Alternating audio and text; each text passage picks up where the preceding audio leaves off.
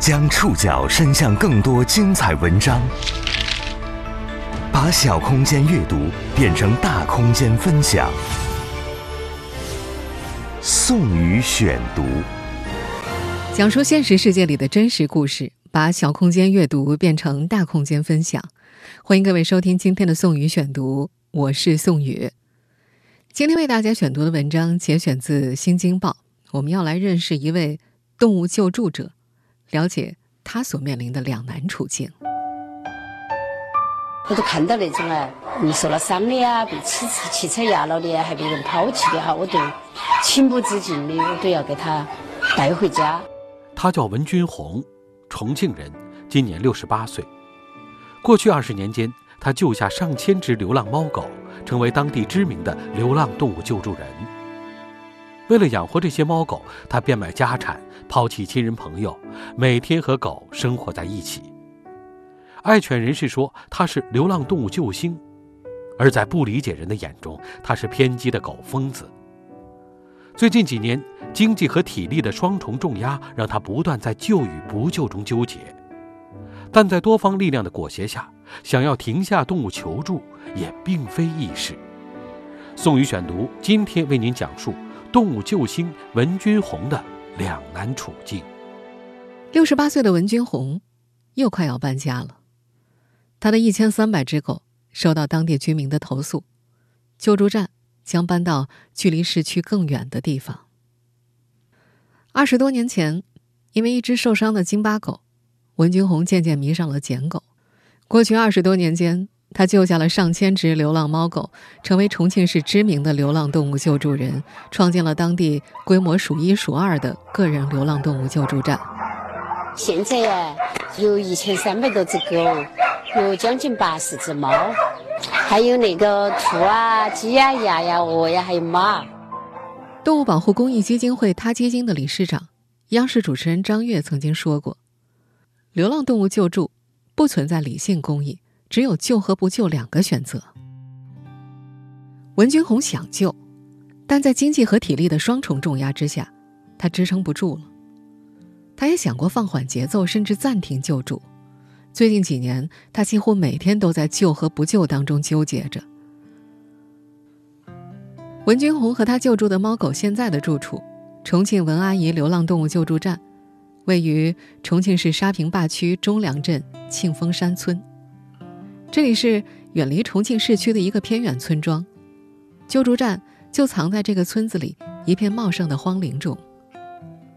这片荒地原来是当地两户农户的地，村里人还记得，那两户人家搬到城里很多年，山上的房子已经破败不堪了，成了危房。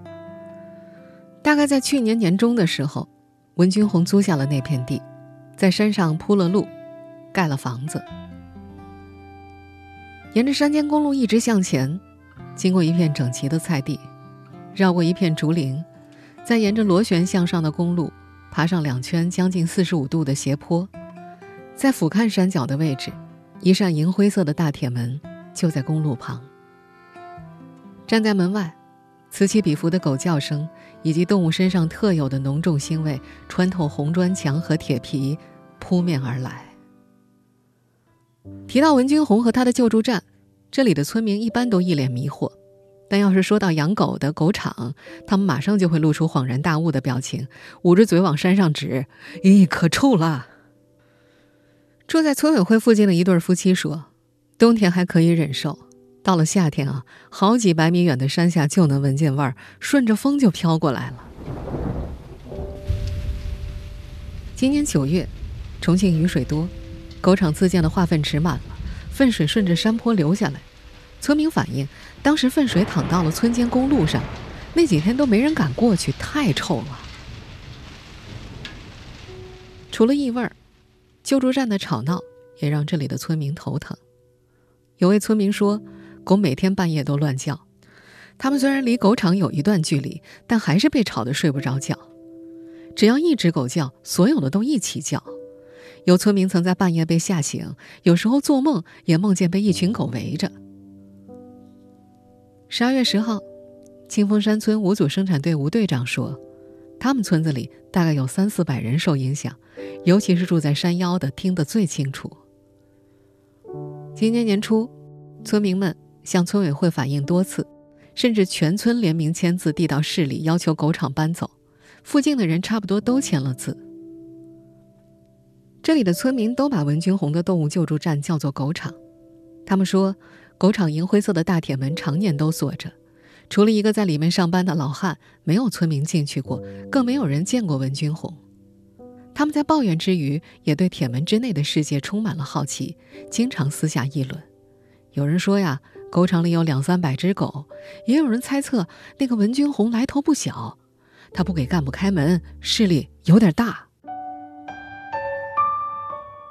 在这个村子里，村民对文君红的救助站既充满怨言，也充满好奇。那扇银色铁门背后，到底隐藏着一个怎样的故事呢？文君红为什么要收养这么多条狗？宋宇选读继续播出动物救星文君红的两难处境。今年十一月，面对西安一家视频媒体的镜头，瘦小的文君红这样说：“我们女儿她是支持，她没得原因的。她那一套房子卖了，该给我了，卖了七十二万不？早都花完了。做那个公益都是倾家荡产，卖房子做公益救狗。”伴随着这样标签化的字眼，文君红和他的流浪动物救助再度进入公众视野。今年冬天，到他的这个救助站来采访的媒体也越来越多。十二月十一号那天，文君红为前去采访的《新京报》记者打开了那扇银色铁门。铁门后面还锁着两道门，一道是铁丝网门。门的一侧常年摆着一盆狗粮、一盆水和一盆鸡胸肉。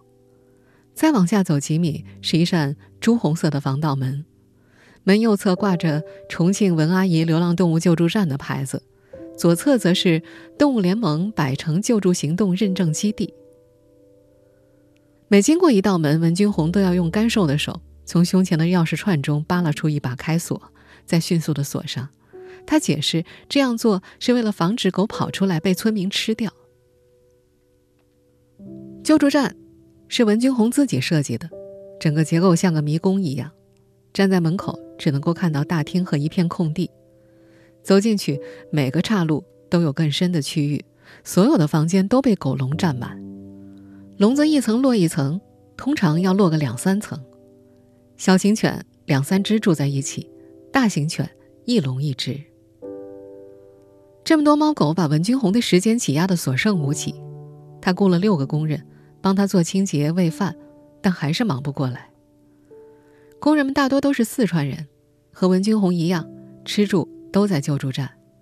文军红给他们划好了区域，每人管两百多只狗。在这个救助站，工人们每天清晨四点钟就要起床，午饭前要做完第一遍清洁。近千个狗笼。逐一把下面的托盘抽出来洗干净，再放回去。笼子里的狗屎也要抓出来扔在桶里集中处理。一个工人说，每天粪便就有二十多桶。清理完狗笼，还要拖地、消毒、洗近千个狗食盆，动作快的话，也要忙到中午一两点。救助站的狗每天吃一顿米饭拌碎肉和鸭肝，在大厅的灶台上。摆着五个直径半米的电饭锅，工人一锅一锅的蒸米饭，一顿饭要喂上六七个小时。十二月十五号那天，忙着给狗分饭的工人也说不清楚这些狗狗们每天要吃多少锅饭，他头也不抬的说：“五百斤米，你说多吓人啊！”狗粮是这个救助站里的奢侈品，只有老弱病残和小奶狗才有资格吃。文君红怕营养不够，经常煮鸡胸肉、鸡蛋加在里面。奶狗吃的奶糕狗粮要用热水泡开。他每天煮两大锅汤，加一些从市场上捡回来的烤鸭屁股。十二月中旬那几天，文君红一直忙着给室外的几只大狗搭避寒的棚子，没时间煮饭，只能够喂狗粮。十五公斤一包的狗粮，一千三百多只狗，一天吃掉近二十袋。好心人捐赠来的几十箱益生菌饮料，也在两天之内都消耗光了。一袋袋狗粮被倒进直径半米多的不锈钢盆里，一个工人用大铁勺把狗粮和饮料拌匀，装在白色的塑料水桶里。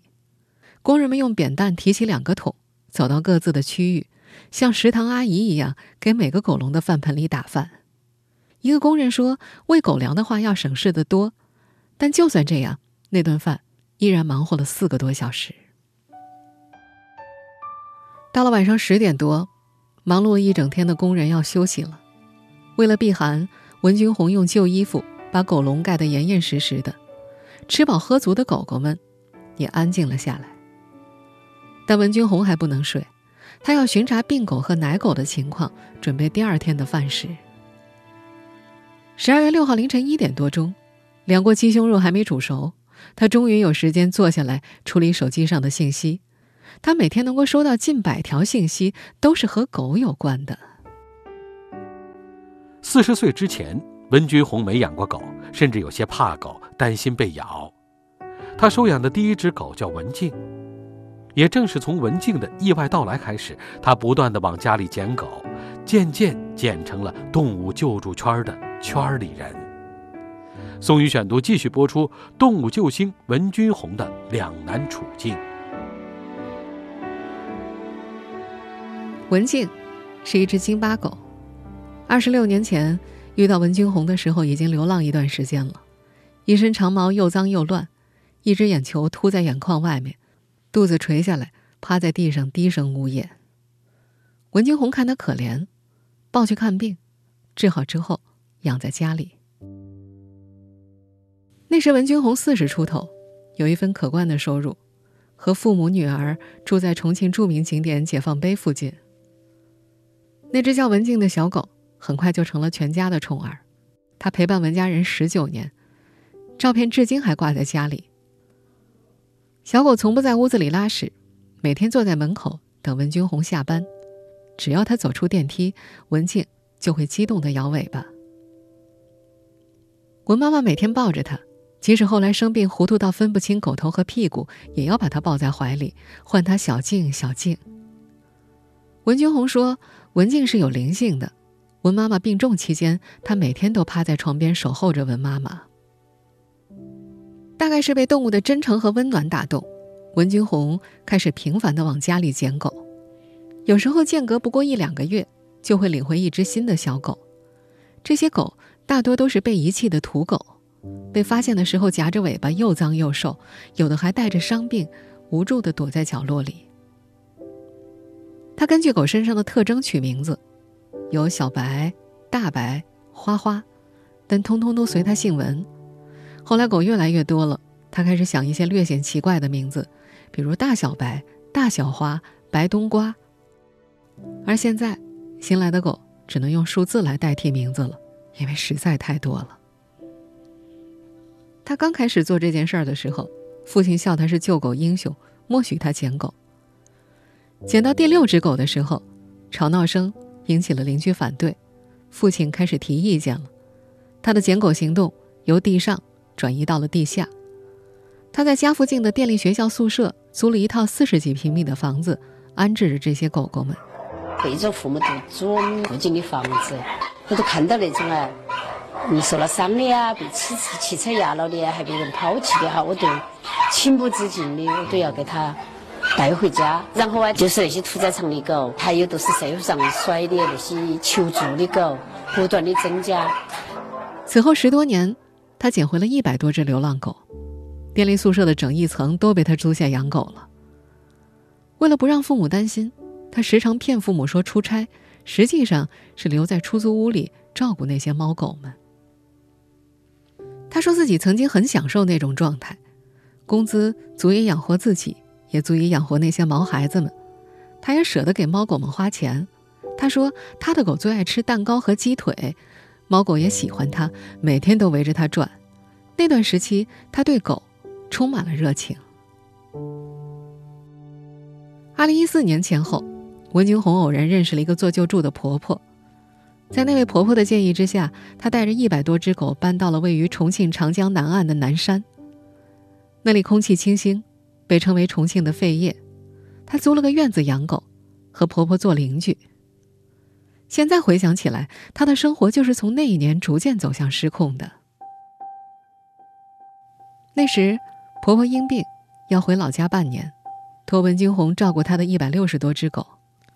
可是半年之后，那位婆婆没回来，手机号也变成了空号，文君红被动接下了包袱。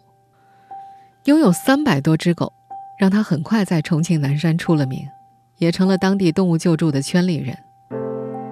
文君红始终不承认这个身份，他认为自己是喜欢狗，并不想混圈子，但是。他还是被动入圈了。这个圈子里的圈里人私下交流并不多，但信息是互通的。有个圈里人介绍，比方说救下一批狗，一打听就知道去了谁家。有时候自己受不了，也会给发现人介绍其他救助站。发现人就是指第一个发现流浪动物的人。也是从二零一四年前后开始，文君红几乎每天都能接到求助电话。起初，他对救狗充满热情和期待，后来把狗留下，只是想给他们一条生路。但救简单，怎么养成了他必须面对的难题。宋宇选读继续播出动物救星文君红的两难处境。这些年，文君红早就不再主动捡狗了，但是他救助站里的笼子还是越摞越多，他的钱也快花完了。据媒体报道，早在2017年，他已经在外面借了很多外债，还抵押了父亲留下的老房子。但流浪猫狗还是会不断的送到他这儿来。今年12月9号，有个年轻女孩联系文君红，说她在路边捡到了一只哈士奇，狗很瘦，穿着红色的连帽衫，还牵着牵引背带，尾巴秃了，屁股下面还长了一颗苹果大小的鼓包。走两步就嗷嗷叫着瘫倒在地上。文军红不得不收下，带着那只狗看病，还安排他住进了救助站的大狗笼里。爱心人士每次从屠宰场或者拦车救下的狗无处可去，就会联系文军红。这些狗少则几百只，多则上千只，只能每家拿一点分开救助。去年十二月，有爱心人士从江津一家屠宰场救下了四百多只狗。文军红接下了其中一小部分老弱病残，也有四十多只。此前，一个全国知名的救助人对媒体说过：“做流浪动物救助，最难的不是救，而是养。”首都爱护动物协会创始人、首都爱护动物协会终身名誉会长秦霄娜说：“到目前为止，全国没有统一的对流浪动物的处理政策。”全国各地的处理方式都是不一样的，管辖部门也不同，有些是归公安部门管，还有些是由农业部门或者城管部门管理。文军红去了解过，他所在的重庆，流浪动物是由公安机关管理的，收容在留检所。文君红猜测，可能是收容能力有限，因为有些公安机关抓捕的流浪猫狗，偶尔也会送到他的救助站。他提供的一份回执显示，就在今年一月二十六号，有只大型犬尾随行人，被重庆市渝北区分局民警控制住，送到了文君红的救助站。四天之后，九龙坡分局也给文君红送去了一只流浪狗。那只小狗的主人搬家时没有带走它。救助的狗越来越多，他的救助站也不停地搬家。我一共搬了六次家，都遭投诉呀、堵锁眼啦、谩骂呀那些。刚刚来的时候，有个爱心人士，我买的材料啊，都买了三十九万。在搬到庆丰山村之前，他在南山待了四年半，那时狗的数量翻了三倍，有将近九百只。而搬到庆丰山村之后，大半年之内又多了四百多只。在庆丰山村村民的印象里，文军红又神秘又强势。他们说呀，去年底他刚来不久，救助站就因为噪音和异味被村民给举报了。清风山村前支书杨书记记得，村镇干部轮番上去找文军红谈话，起初他的态度很好，还给村里写了承诺书，答应一年之内搬走。后来干部们去的次数多了，他就烦了。清风山村村民委员会主任谢主任说：“今年五六月份啊。”我亲自上去，他门都不开，面都见不到啊。杨书记则因为说话的时候措辞不当，激怒了文军红，被他狠狠的教育了一番。文军红说：“他们吓唬说要放我的狗，我说你敢放狗，我就跟你同归于尽。”和文军红相识十几年的张英却说：“文军红其实是个性子软弱的人。以前文军红每次遭欺负，都是张英他们帮他说话。之前曾经有人给文军红送去了四十只狗，不仅没给钱，还在救助群里诋毁他。文军红不愿意吵架，张英出手。”在群里帮他讨公道，还有人说文军红卖狗肉救狗是为了骗钱，张英则回怼他们：“狗你拉走，这个钱你去赚。”张英也做动物救助，从一九九七年开始，最多的时候他捡了一百多只狗，但家里养不下之后就不再捡了。现在他家有六十七只狗，有人喊他救狗的时候，张英也不去，后来干脆长期关机。偶尔接到求助电话，一听说要救狗，他就马上挂电话，还警告对方不要把我的电话到处给。但文军红做不到，只要有狗要救，他就马上赶过去，很多时候还要自己花钱包车去很远的地方。在现在这个救助站，一位工人评价文军红：“他对狗啊是真的好，但也有点疯狂了。”六十八岁的文军红可以整夜不睡，为了守着一只生病的狗，他经常每天只吃一顿饭，体重只有七十多斤。有工人说，他们这儿的大狗有的都比他重呢。文军红几乎不在自己身上花钱，但是给狗治病动辄成千上万的医药费，他掏钱一点都不含糊。做了二十多年动物救助，文军红渐渐成了爱狗人士口中的动物救星。文菩萨，但同时也成为了不理解他的人口中的拜狗邪教人员、狗疯子。虽然在面对种种指责时，文军红都坚定地表示自己没做错，不在乎，但这两年他也一天天在救与不救中纠结起来。宋宇选读继续播出：动物救星文军红的两难处境。因为要照顾这些狗狗们。文军红没法和亲生女儿多见面，差不多一个多月才能见一次。他只能经常和女儿通电话。最近一段时间，救助站要改建，又有十几只新来的小狗，他一个多月没回家了。还有两三次，他带着工人去打疫苗，从家门口路过都没进去。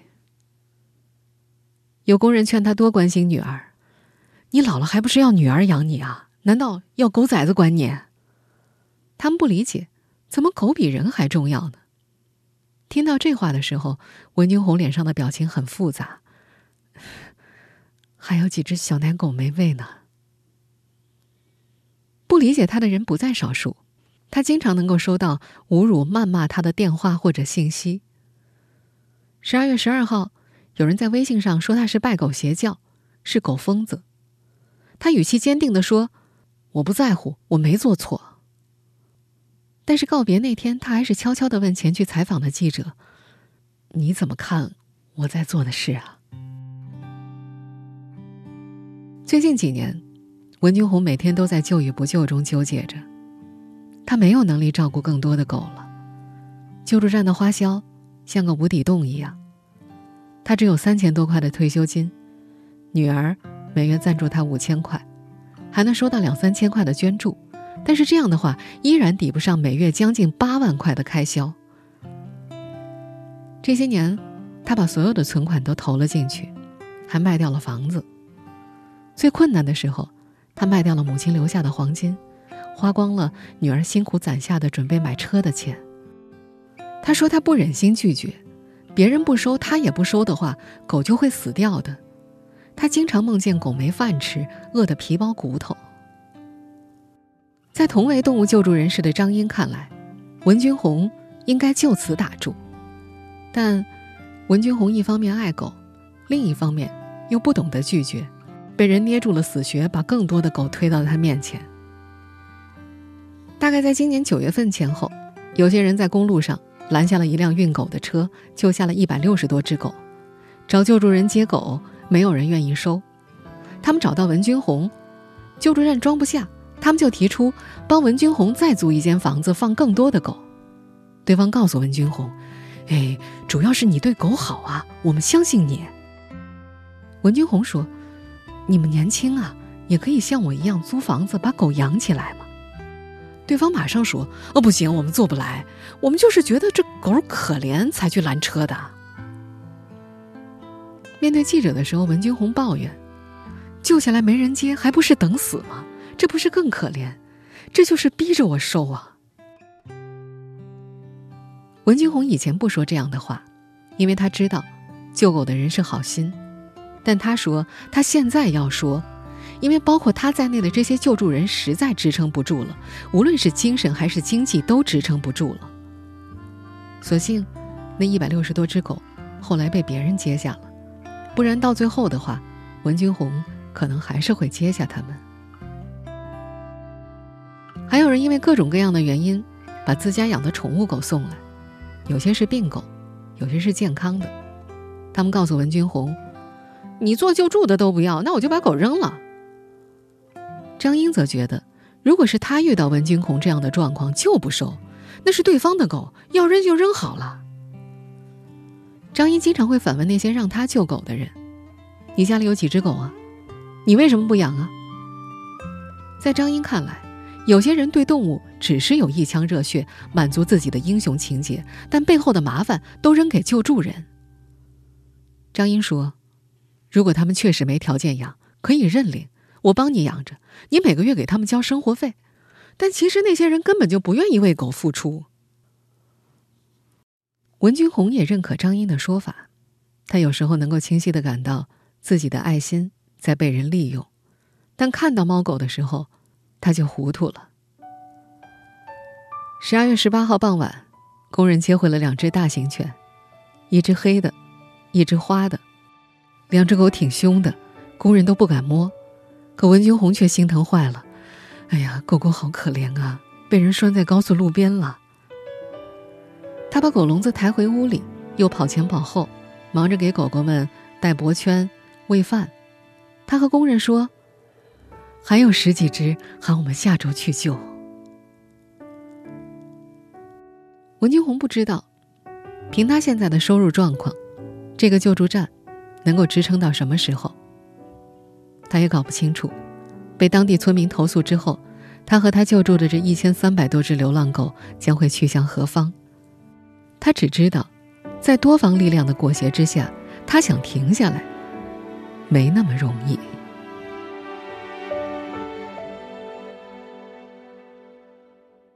听众朋友，以上您收听的是《宋宇选读》，动物救星文君红的两难处境。本期节目节选自《新京报》，收听节目复播，您可以关注本节目的同名微信公众号“宋宇选读”，唐宋元明清的宋，宇宙的宇。我们下期节目时间再见。